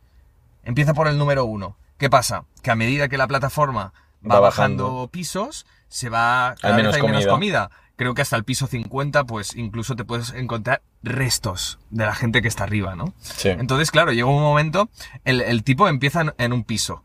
y, y él va viendo la plataforma que va para abajo. Él no sabe cuántos pisos hay. Mm. ¿Qué pasa? Que al cabo de un mes te cambian de piso. Claro. Y si has empezado el número 8, donde tienes bastante comida, puedes después eh, aparecer en el 200. ¿Y qué pasa? Que hasta el mes que viene no comes. No comes. Entonces, tú tienes un compañero de celda. Puede ser que al estarte muriendo de hambre, pues tires de canibalismo. ¿vale? Y es un reflejo de la sociedad, ¿por qué? Porque representa que los ricos están en las plataformas de arriba, que... Y no dejan nada para los de abajo. Y es- Exacto. pero claro, si tú igualmente de, de, am- de la manera de azar, a un mo- momento estás arriba y luego estás abajo, claro, no, no se ponen, no, no piensan de decir, oye, ah, porque estés arriba, ese día no comas, o come muy poco, y deja para, para que vaya bajando. Pero no, es, es esa, esa necesidad de ir comiendo siempre, aprovecho y como saco. Bueno, ese, ese egoísmo, tío, al final, ¿sabes? Total. Entonces, lo tengo todo, aprovecho y al de abajo me da igual, tío, que, que le pase lo que tenga que pasar, me la suda. Mientras yo que esté feliz y bien, al resto ya ves tú. Incluso hay Eso gente que sí. se mea y se caga para joder a los del piso de abajo. Eh, bueno, el compañero de celda del prota lo hace, en- dice, bueno, hay una escena Esto que lo hace, sí, hacían, sí. ¿no? Porque el tío aparece un poco más arriba. Hmm. Al principio había estado en pisos muy abajo, ¿no? Sí. Y aparece más arriba y dice, no, porque esos cabrones de arriba a mí me lo hacían, entonces yo lo voy a hacer a los demás, Hmm. ¿no? Es que hay muchos temas, tío, así muy humanos en esta Sí, sí, sí, película sí. Que a mí me fliparon. A mí la escena que me dejó un poco así en plan, ¿qué cojones? Es cuando baja la chica en la plataforma. Sí, ¿Sabes? Que hay como un cruce de miradas del palo. ¿Sabes? claro. Y al día siguiente creo que es, vuelve a bajar. Y bueno, ahí empiezan a pasar cosas. Sí. Pero sí, es, sí. es guapísimo, porque además tienen un minuto para comer, claro, y no se pueden quedar cosas en el piso. Eh, empieza a saltar una alarma y, y los pueden matar, ¿no? Entonces, puedes comer lo que sea, ¿no? Incluso les puedes joder la comida a los demás y la plataforma baja, ¿no? Es lo que dices, al final, si cada uno comi- comiera lo justo y necesario, la plataforma bajaría hasta el piso de abajo de todo y la gente Y todo el mundo comer. comería, pero bueno, ya es eso. Vives en una sociedad que no funciona así. Claro, y, y puedes ir, de- porque tú puedes estar un día sin comer. Claro. Si estás arriba, dejas de comer. Come Claro. una, una fresa Hmm. un día y luego ya. Sí, sí, total. O, o una uva como Marcos en Rakuten, Una uva. que hace "Mm, uva y hace y coge una uva. Eso es mente sana, tío. ¿Qué tienes, Ferran, por aquí? Es mente sana ¿Le eso. dije? No, cogiste una uva solo. Ah, ya ves, tío. ¿Sabes? Venga, va. A ver, Edu tiene un superpoder, ¿vale? ¿Qué es el siguiente? Edu, ¿cuál es? Yo te puedo, tú me dices una película estrenada en España del 2003 ahora, Ujú. yo te puedo decir a el mes y año que se estrenó aquí en España. Vale, mes y año. El día del mes no, ya sería demasiado. ¿eh? Alguna, pero justita. Vale, Justitas. pues lo vamos a intentar, ¿vale? Yo tengo anotadas cinco películas, que yo te diré el título de la película y tú me tienes que decir, pues eso, mes y año, Lo ¿vale? intentaré, a ver si puedo. ¿Sí? Perdón, que se me ha ido el agua por el otro lado. Empezamos. Gran Torino, Marzo 2009. Toma. correcto. Million Dollar Baby. Febrero 2005. Joder, Brutal. hostia. Hancock, Julio 2008. vale. Saw 2. Diciembre 2005. Me cago en la puta, tío. Con una de los años 30, tío. Estoy, estoy una cosa... Yo te voy a trolear al final, pero bueno. Vamos con la última que tengo anotada y luego te haré un plus, ¿vale? Una más. Avatar. Diciembre 2009. La primera. Vale. Y aquí ven- viene mi troleo. Bueno, que a lo mejor no lo es, ¿eh? Titanic. Claro. te puedo decir cuándo se estrenó la primera vez, me lo sé, de memoria. Creo que se estrenó aquí en España en am, enero del 98, pero luego tuvo un reestreno que es en abril de 2012 ¿Vale? y luego se volvió a reestrenar a- por el 25 aniversario que era en 2022. No me acuerdo, me supongo en abril. O... ¿Vas Vale. a hacer eso? Es correcto. ¿En qué año se estrenó Joder. Los Cuatro Fantásticos? ¿Cuál? ¿La primera de todas? Sí. La primera de todas, ¿eh? Julio 2005. O junio, julio, julio. o Julio de 2005, ¿Sí? tío. Hola, qué fuerte, tío. High School Musical 3. Octubre 2008. Joder. Em, el gran dictador de Chaplin. no, coño, he dicho 2003 ahora. Ah, vale, vale, vale. Claro, claro. Vale, vale. Claro, claro. Vale, vale, vale. No, no lo había oído. Vale. 2003 ahora, vale. Em, School of Rock. Am, octubre 2003. Uh, Django. Desencadenado, enero 2013. Estoy flipando, chaval. Flipas, eh. Esto no puede ser sano, tío. vale. Es una Mm, enfermedad. No, no, no, no. Algo un poco, alguna peli un poco más de nicho.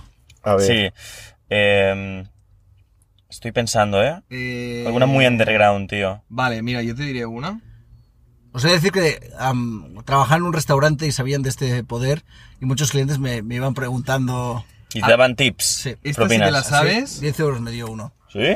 Sí, eh, adiviné 5. Dog Pound. ¿Cómo? Dog Pound, la perrera. Uh, No sé qué película es. Doc- am, ahora más... si me enseñas el póster, ah, solo el póster, enséñamelo. Ah, no lo recuerdo, no sé si se estrenó en España. Ay, mierda, salí aquí. Es que sabes qué pasa, no sé si a lo mejor llegó directamente en DVD. Es- sí, es, es un Es poco que de creo que es- claro. Es de cine, ¿no? Tiene que ser en cartelera. Sí, claro, Ah, vale. porque me acuerdo que se estrenó en cine. Vale. Yo creo que salió directamente en DVD. Efectos secundarios, side effects. Abril 2013. Hostia puta, yo paso ya, tío, de esto. Qué fuerte, tío. Vale. Señor de los Anillos 1. Fue en 2001. Y la, la entraría dentro de mis requisitos la tercera porque se estrenó en diciembre de 2003. Hostia, qué fuerte. Pero yo creo que se estrenó en diciembre de 2001, a la 2 se estrenó en diciembre de 2002, así que Harry Potter 8. la 8 es la última de todas. Mm. La Reques de la Muerte parte 2, julio 2011. Wow. Star Wars 3. La venganza de los Sith, Hmm. mayo 2005. Vale. Saus 5. A noviembre 2008. Hostia, tío, es que es una pasada. ¿Quién tío. son los Miller? Somos los Miller. Noviembre 2013. Buah, chaval, te la corregido el título, tío. Si lo estoy viendo en directo, cabrón. Somos los Miller. Es que hay un problema también con las fechas porque Ya, no pueden salir en México y tal. Pero estoy convencido eh. que en España se estrenó en noviembre de 2013. Me acuerdo porque fui cuando fui Sí, a no, verla, tal. con Eso es correcto. Eso es correcto. Es porque recuerdo exactamente esa película, en qué momento la vi, con quién la vi, dónde la vi. Es eso, es un. La ventana secreta. Johnny Depp. Uh, es de 2004, voy a decir. ¿Abril 2004? Algo así, Espera. Comprobando, comprobando. creo. ¿eh? Comprobando. Creo que fue unas semanas antes de 2004. ¿Cómo coño sabes por, por qué? Cuéntanos. Por Joder, eso no me sale recuerdo esa época de Es mi que no me vida. O sea, tienes memoria, ¿no? 2004 De... que flipas. Eh, La tengo, chaval. Vale. Baja el móvil. Perdón. No, no, lo digo porque Ah. te- le estabas tapando. Scary Movie 5. Uh, creo que vas a tener mal la fecha puesta tú, pero te voy a decir, yo la vi Vale. el 1 de mayo de 2013. La- Ese día porque 2013. la- el- era entre abril y mayo. Sí, sí, es correcto. A lo mejor se estrenó el, el abril, y pero yo, yo creo que me voy a jugar en mayo de 2013. Correcto. Sí. Fua. El Hobbit 1. Sí, es que, tío, es para flipar. Diciembre de 2012. Brutal. Interestelar. A noviembre, mira, te voy a decir el día. 7 de noviembre de 2014. ¿Sí? Un día después de tu cumple, ¿no? Sí. Qué. ¿Sabes por qué me acuerdo? No lo sé, Porque no la lo fui sé. a ver cuando hubo la consulta del 9N y era un domingo. Y entonces resto que el viernes es 7. Por eso no lo sé.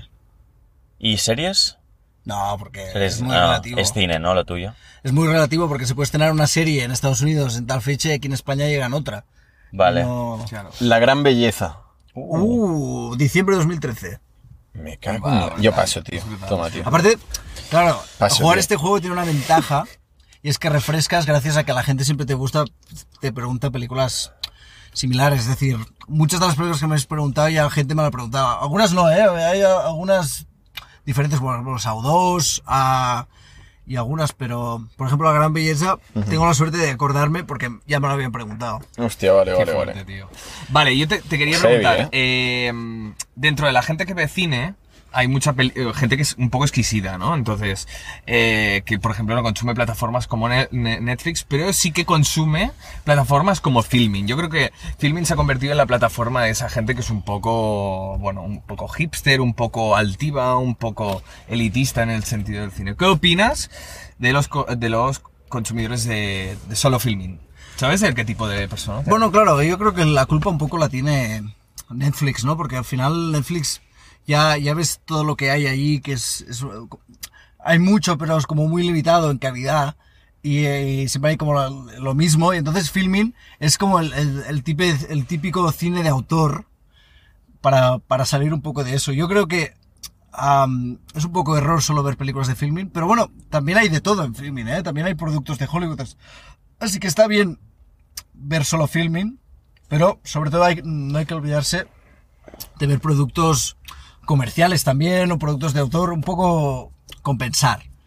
Así que soy partidario de, de solo ver filming, me parece muy bien, pero sobre todo um, ver películas que también marcaron a estudios, películas de estudios que son muy buenas y que también puedes ver y que también están allí, por suerte. Así que sea, filming, eh, filming está muy bien por, porque te- hay un poco también de todo. Sí que hay muchas películas sobre todo de autor, ah, cine clásico, hay de todo. Pero yo, por ejemplo, no sé, puedes ver películas de la Warner, películas de Universal, que a lo mejor son antiguas, pero son de los 80 y son comerciales, y eso es, eso es chulo. El cine palomitero mola también, ¿sabes? Claro, O sea, claro, es- está es que- guapísimo. Cine palomitero. Mira, os voy. Cine quiero que palomitero. me digas una, una, una película, ¿vale? Que sea palomitera, comercial, pero tú que digas, es que me encanta. Yo te digo una, la mía, ¿vale? Los Mercenarios 1. ¿No te gusta más la 2?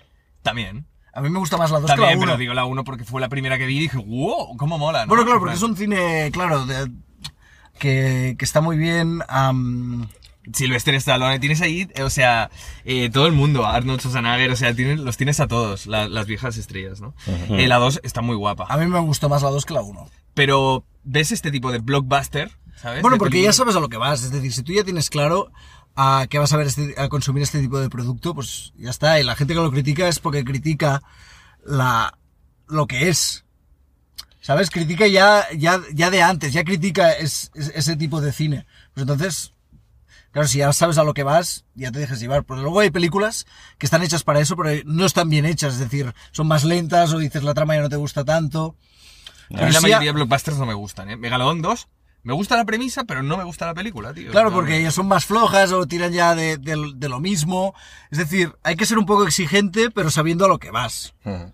Yo un ¿sabes si- blockbuster de, de estos que digas, hostia, es que, mira, es cine hipercomercial, pero es que me, me encanta. Es que ah, lo estaba pensando y no me viene a la cabeza. Por ejemplo, Marcos, ¿tú qué tipo de cine de ti? A ver si me inspiro, ¿eh? Porque... A mí, a mí, comercial bueno, rollo, American Beauty.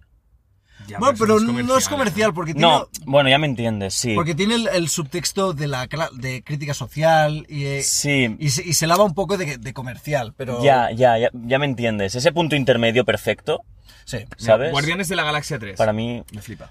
Pues a mí no me gustó Sí, tanto. tío. A Me mí no me gustó mucho. A mí no me gustó tanto porque eh, por ejemplo, vi el, el villano muy mal disfrazado.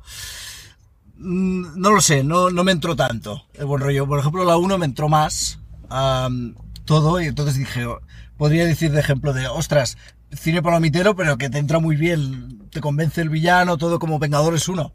Vengadores la primera, es cojonuda, porque es cine comercial de superhéroes, pero la trama te engancha, el, villano convence y, vale la pena. Pues, por ejemplo, Vengadores 1, sí que entraría. Luego la 2 ya se hace más pesado todo, es más todo transición, porque te quieren añadir más personajes y más cosas, pero en cambio la primera Funciona. funciona muy bien porque es sencilla, hay que adiestrar a, um, a un grupo de su- superhéroes para vencer a tal, pero lo hace de una manera muy, muy bien, muy llevadera.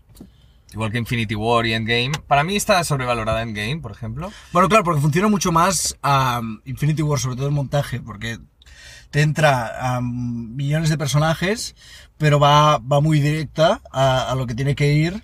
Y luego, claro, tienes ese final ah, apoteósico que, que cierra muy bien. Entonces, en, en Game es, eh, es- está bien, porque, pero, pero solo tiene el punto emocional. Entonces es más lenta, no, no merece tanto. El ritmo de la Infinity War es mucho mejor. Ya.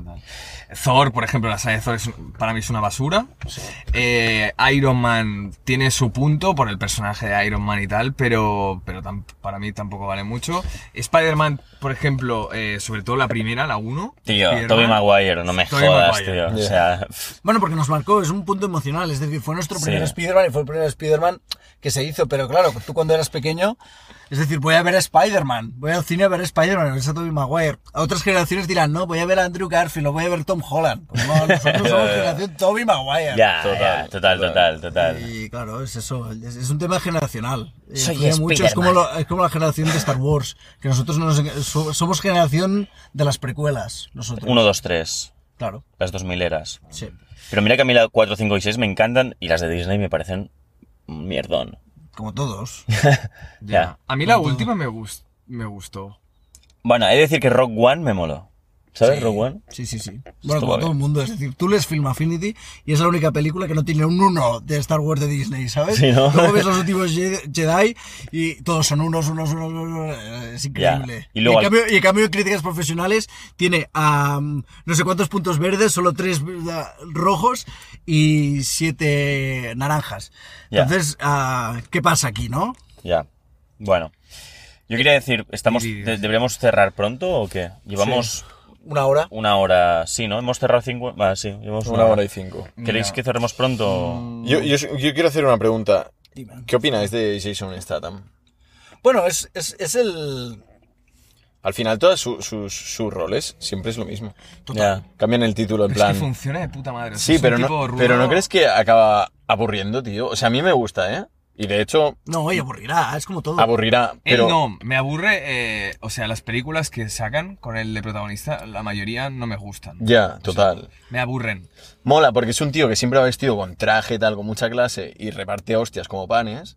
Pero al final dices, vale, esto lo ha hecho en esta peli, en esta, en esta, en esta y en esta. Quiero algo que me sorprenda de este tío. ¿sabes? Entonces, claro, ahí está el problema. Es decir, no es un problema de él. El problema es que haya un producto ahora que, que sobresalga de, que es de, de su figura. Entonces, Exacto. ahí está lo complicado. Pero. Claro. Esto es como cuando, por ejemplo.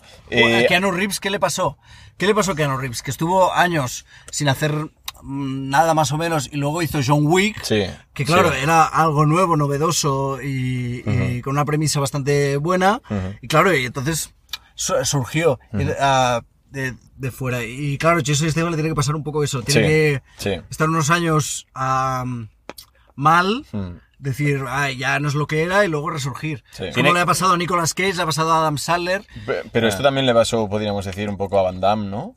Que... Bueno, le ha pasado. es- Es, es decir, como- ya, no, ya, no, ya, no, sur- ya, ha resurgido. Exacto, entonces es como que ahora Statham es el, el que reemplaza, ¿no? A Claro, Van Damme, podríamos tipo decir. Van Damme o Stallone. Sí. Siempre ha existido ese tipo de cine. Sí, sí, sí. y Bruce total. Willis, es decir, Bruce Willis, ¿qué le pasó? Ujú. Pues a un momento en su vida que ya se hacía mayor y entonces dijo, mira, en las películas estas ah, de serie B me pagan una millonada por dos días de rodaje y ya está. Sí, y, y hago eso, y es lo que hizo. Ya. Y hasta ahora, pobre, que tenerla... que no, no puede rodar más. Quiero que me digas una película traumática, ¿vale? Que digas, oye, mira, después de verla, no volveréis a ser los mismos. Yo puedo decirte una, a ver si te inspiro, ¿vale? La, no. la ca- la casa de Jack. Oh, ese te, te traumó, ¿eh? Esa, cuando la vi, me dejó un poco, un poco loco, la verdad. Que es un asesino, un asesino en serie, es muy, muy explícita, salen niños descuartizados, o sea, eh, bueno, es una, es una pasada. Sí que hay más duras, ¿eh? en otros sentidos, pero esta, por lo explícita que es, lo violenta a, a los ojos, Bueno, como te podría decir desde cien pies humano. tran- De eh, Cien pies humano es jodida. o Serbian Film también es súper Ser-. Serbian Film es, es chunga, ¿no? Muy chunga. Claro, son tipos de película de gente insensible que van ahí a... O, por ejemplo, la que también me dejó un poco en mal cuerpo, pero no tanto como me esperaba.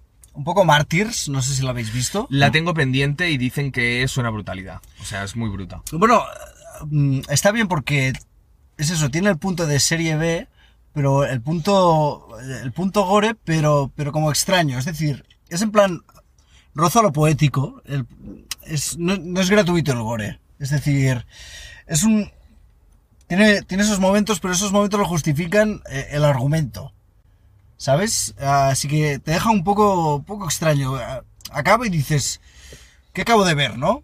Pero claro, ya ves que intenta darte como un mensaje a través del gore. Entonces, claro, pues supongo que tanta gente, por eso es- la gente le gusta porque es, es, es otra visión de lo, de lo asqueroso, de, del- de la puramente venganza o del puro, o del puro, mm, Morbo, ¿no? exacto. Vale, Es otra visión, así que está bien. Me gustó por eso. vale. Y de Audition, que Uf, Takashi Mike, eh, ojo, eh. Pues también me gustó bastante, eh, porque Es una película, yo no la he visto, ¿eh? pero tengo un amigo que se, que se llama Kyle que empezó a ver Audition, ¿vale? Se la puso un- una, una tarde, una noche antes de dormir, y entonces hay como dos partes muy diferenciadas. La primera, Total. pues que, pues que te- tú no, no, no, en ningún momento estás pensando que estás viendo una película de miedo, ¿vale? O de terror, porque, ¿no? Y llega un momento en la peli que dices, ¿qué está pasando? Y de golpe hace te- un cambio. hace un cambio muy heavy, Bueno, de hecho es una de las películas favoritas de, de horror de Tarantino, por ejemplo. ¿vale? Pero no, la verdad es que es eso, mezcla muy bien Audition, yo lo recomiendo, está muy bien, lo que pasa es que tiene momentos que tela, ¿eh? Ya. Pero está bien es eso que juega. Pero es interesante más que ya, si ya lo sabes. Porque si, si entras ahí hay momentos que, que, que son un poco más rollo, más lentos. Dices, ¿cómo va a ser terror esto? Yo, yo la peli de terror más reciente que he visto ¿Y te gustó? me gustó porque es terror, pero no es de este terror que estás pasándolo mal, sino Más sabes que va a ocurrir algo, Más psicológico, tal vez. sí, sabes que va a ocurrir algo, pero acabas diciendo tú, esta peli es una fumada de la hostia. Y es la de, para los nombres soy muy malo, ¿eh? Eh mil, 1800 o 1900 es... es Una habitación de un hotel. Exacto, ocurre en un hotel. 1408. 1408, correcto. De John Cusack y Samuel L. Jackson. Creo que no Exacto. la veo desde el cine, ¿eh? Hostia, pues la vi hace poco, tío, y puedo decir que me gustó.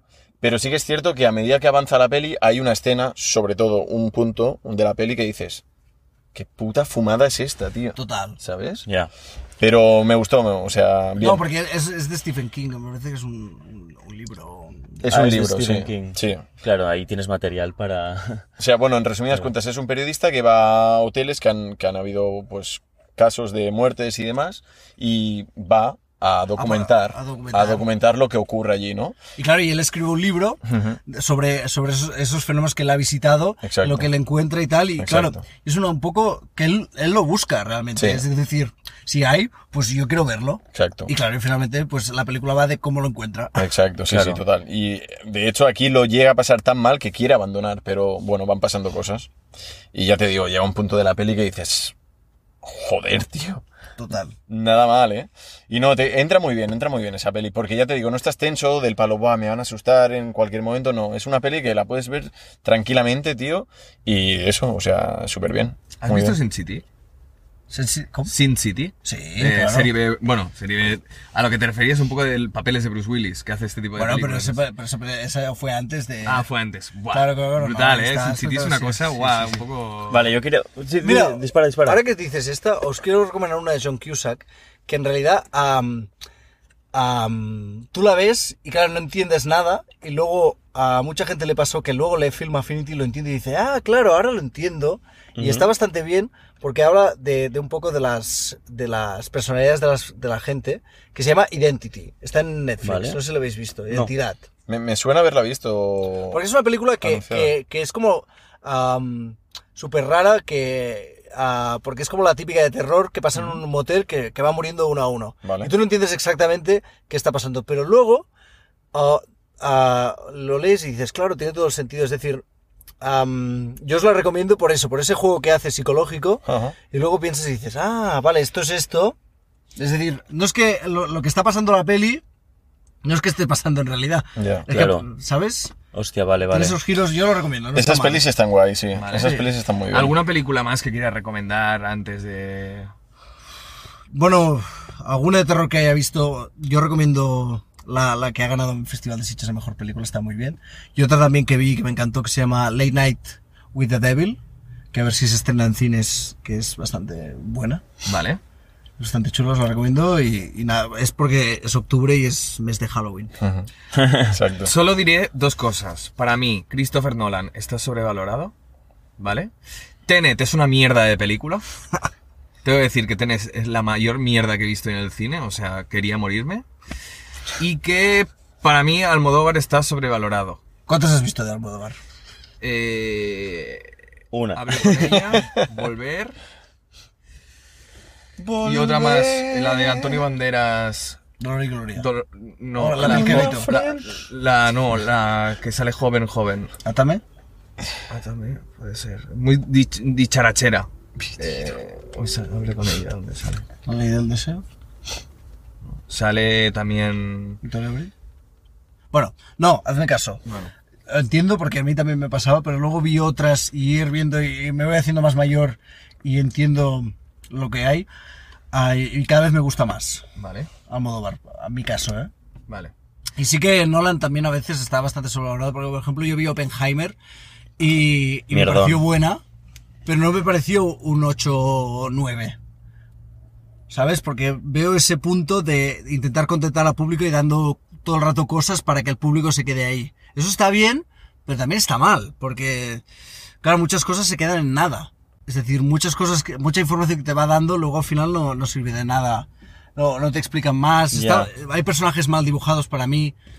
Y por eso Mm. para mí está bien, porque hay momentos de la película que estás muy dentro y lo que hace realmente eh, es para quitarse el sombrero, pero es, para mí es un 7. ¿eh? Es un 7 y, está, no, no llega a la, excel- a la excelencia como muchos dicen, para mí. Ya, sí, sí.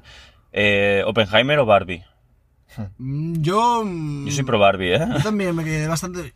Salí más contento con Barbie, por- porque tiene ese punto de comedia y va con las expectativas un poco más bajas. Claro. O ya sabía también que sería un producto comercial, pero bastante con mensajes con los que hay. de- del feminismo de, bueno, Sí. Mm. patriarcado y tal. Yo me gustó Barbie sí. bastante. A mí me moló mucho. Salí muy contento. Quería preguntarte, capítulo favorito de Los Simpson. Uh, hay bastantes, ¿eh? El de Homer Hombre Malo me gusta mucho. ¿Cuál era? Ah, el del pelo, el del tupé. No, No, ah, Homer no. Hombre Malo es el de la Venus de Nilo que se le queda a la canguro Ah, en el sí. culo. En plan, su, du- su dulce Q, Su de Q. Q, ese, me encanta. Hostia, ya ves, tío. Es Muy bueno ese capítulo. Que juegan un montón con lo del reloj, la manipulación Sí, del- sí, de los sí. medios de Hay que comunicación. tenía que llevar a la canguro a, la canguro a casa. Y cuando vi su dulce Q... Y se ve el reloj, clic, cómo han pasado los minutos, ¿sabes? Señor Simpson queda claro que usted le tocó el culo, que le hagan su defensa y se ve congelado él así. Y señor Simpson. No, señor Simpson, no me ataque, por favor, ¿no? No vuelque su ira contra mí, ¿no? Hostia, eres muy bueno ese capítulo, sí, sí. Bueno, llevamos, chicos, una hora y Eh, cuarto. Por último, a ver Venga. si. mm, ¿Tu director favorito? Ah, lo quería preguntar, cabrón. Uf, es que hay muchos, ¿eh? Am, claro, me gustó mucho Hitchcock. am, claro, hay directores que tienen muy buenas películas. Yo que sé, Ridley Scott. mm, Me gusta, pero ahora, por ejemplo, me está gustando más su hermano. Porque veo que es, que es, un, que es un tío más, más centrado en, en un tipo de cine y que le puede salir ma- más, o menos mal, pero tiene películas bastante buenas. Y Ridley Scott es mucho más irregular. Es decir, tiene películas muy buenas que gente dice, oh, qué peliculón, pero luego más. Gladiator es Ridley Scott. Sí. Y Alien, ¿no? Y Alien. Pero también ha hecho alguna mierda, ¿no? Así como últimamente. Sí. Vamos, es que he hecho muchas y, y claro, es, es bastante irregular para mí. La de. eh, la de. mm, Pero bueno, también toca muchas cosas, que eso también está bien. Pero tiene ese punto de, de querer ser buenas todas y muchas no lo son. ¿Sabes? Como ves que lo intenta todo, las, todo el rato, pues o no sé. claro. Ya. ¿Y actor, actor favorito? Tú. Eh, Marcos. Ah, no. Eh, No, Ma- no, Michael J. Fox. Pau Escobar. Pa- Pau Escobar. Mar Balaguer. Actor favorito, dime un actor que te flipe. A ver, claro, es que lo del actor, am, claro, todos tendemos a que el actor siempre tiene que hacer pelis buenas y si- eso solo lo hace DiCaprio porque está obsesionado que todas las películas que tiene que ser son buenas y Ya. casi todas lo son, es decir, de todas las películas que ha hecho, la peor se podría decir que es La Playa y para mí Hostia, está bastante ves. bien. No, a mí no me moló mucho, la verdad. Puede que tiene sus cosas, pero no está mal. Y esa es su peor. Es, es fuerte. Bueno, o Critters 3, que es cuando la hizo cuando era niño. La que, la que hace retrasado. No, esa está muy bien. ¿Quién Ah, ama vale. a Ripper Grape? Esa está guay. Vale, vale. No sé cuál dices. Vale, ¿y actriz, No, actriz favorita? Oh, me gusta mucho Meryl Streep, evidentemente. Estoy tirando de tópicos, pero por- porque puede hacer de todo, te lo puede llevar todo un poco a, a su manera, pero está muy bien. Am, me gusta también Emma Stone. Es que ahora que he visto Pobres Criaturas me encantó. Ella. Os la recomiendo cuando salga.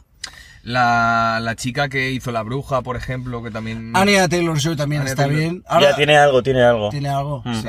Bueno, tiene una cara muy intensa también, ¿no? Exacto. La chica. Bueno, en Gambito de. Dama y Gambito tal. de Dama, lo hizo muy bien. sí, sí, sí.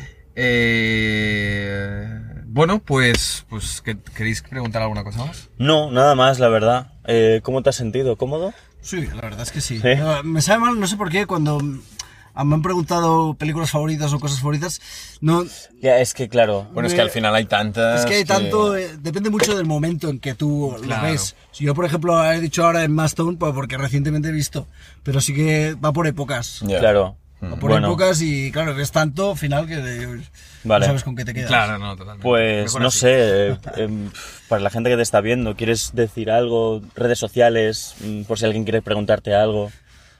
que sepáis, am, no sé, no, no estaba, no estaba preparado las películas que me han dicho, lo he dicho de verdad el, el año y es un superpoder que no me sirve de nada. pero no sé por qué lo tengo, pero, pero bueno. Bueno, está bien. em, no sé, ¿podrías cobrar un euro por para que te para dar consejos, ¿sabes? En plan, tío, quiero ver una peli de conspiración, deporte y western. Ya, total. ¿Eso existe? Alguna. Alguna podría rascar. Am, Oppenheimer no hay deporte, pero. Pero podría. Ya, ya. Pero le falta, ¿eh? Ya, si hubiera tenido un poco de deporte, eh, ahí está, ¿eh? Pues- Y hay una escena de una canasta. Ah. Una película de acción con música clásica. Am, a ver, acción con música clásica. A ver, 007. James Bond. James Bond. Seguro que tiene algo de clásica. Claro. ¿La naranja mecánica se puede considerar acción? Mm. Nah. Nah. Pero sí que hay eh, gente que cambia géneros y hace con música clásica, depende de qué cosas, eso está bien. Claro. Eh, película LGTBIQ+, con violencia explícita. Hostia, ¿ves? ahora me matas. Am, Es muy difícil eso, cabrón. Ha ido a rebuscar Pink- ahí el cabrón, ¿eh? Pink Flamingos, John Waters. Le estás tapando. ¿Lo has visto? No No, la he visto, no la he visto. no. Es que claro, eh, hay de todo. Vuelve a decir lo que te ha tapado este subnormal. No, Pink Flamingos de John eh, Waters. siempre- no. Va, va, repite, repite. Siempre tiene que haber de- Película, a ver, de- LGTBI, repetidlo. bueno. Película LGTBIQ+, eh, que No, contenga bueno, violencia explícita. Bueno, el GTBI es, es de, un- de Divine, no sé si lo conocéis, que era un travesti. Divine, divino. Divine, sí. Ni puta idea. Un actor, bueno, actriz. Oye, pues Edu, muchísimas gracias por venir, ha sido muy No, un guay, la placer. Bueno, chicos, yo encantado de estar aquí. Vente otro día si quieres. Ya tengo pelis para mucha ver, temporada. Estamos convenciendo a Edu para que se abra una cuenta de TikTok e Instagram y, y cuelgue pequeños vídeos sobre recomendaciones, nuevos estrenos, capítulos de series. creo que lo va Yo, a petar, si lo haces, seré el primer seguidor fiel que tendrás. Muchas gracias. ¿Tienes Instagram? Sí. Sí. Dilo. ¿Y Twitter? No, pero no, no sigo. No. Venga, va, coño, ¿cuál es tu Instagram? Suéltalo, Dilo. vamos. EduGil22, pero no, no tengo nada. eh. Edu Gil 22, ¿vale? Como Jesús Gil, Edu Gil 22. Correcto. Pues gracias y Ah, un placer. Vale. Muy muchas bien. gracias. Gracias a ti. Nos Bebé, vemos. Bebé. Chao. Bebé. Venga, chao. Que vaya bien. Oh. Estoy meando. Qué raro, tú mear. Por favor. Siempre tienes que hacer algún sonido extraño por esa boquita de piñón.